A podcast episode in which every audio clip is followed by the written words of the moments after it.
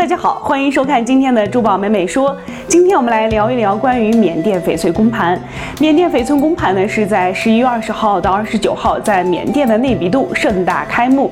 我们都知道啊，在今年的六月份呢，翡翠公盘呢是已经举行过一次了。那这一次呢是相当于今年的第二次翡翠公盘了。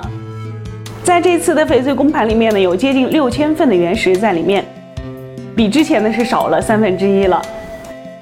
那据说呢，是在二十号开幕式当天呢，是缅甸的内战爆发，不知道对这次的公盘有没有什么很大的影响？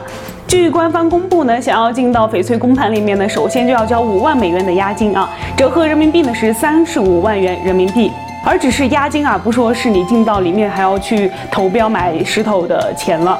那在二十三号出的投标结果呢，是有了明标区接近六十六份原石呢是中标了。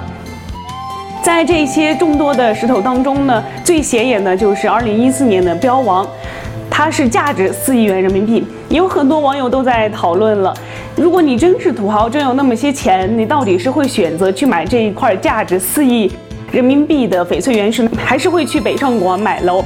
那这个每个人的想法以及意见都不一样，得看你对翡翠的热情以及热爱程度有多深了。好，我们来看一看出现在翡翠空盘的原石的有哪些。这一份编号是二幺幺九，一共两份，重量二十一千克，起标价是一万欧元。这是一块非常实用的料子，出的手镯会很有卖相，但又不是那种炒到天价的货。这一块整块料子开窗部分比较大，表现非常的稳定。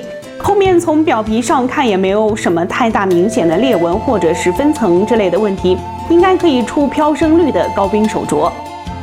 据说呢，缅甸的这次内战呢，刚好是在克钦邦爆发，而百分之九十的翡翠原石呢，都是出自克钦邦，那对整个缅甸翡翠的市场会有一定的影响。但是翠友们对翡翠的热情呢，是依然不减。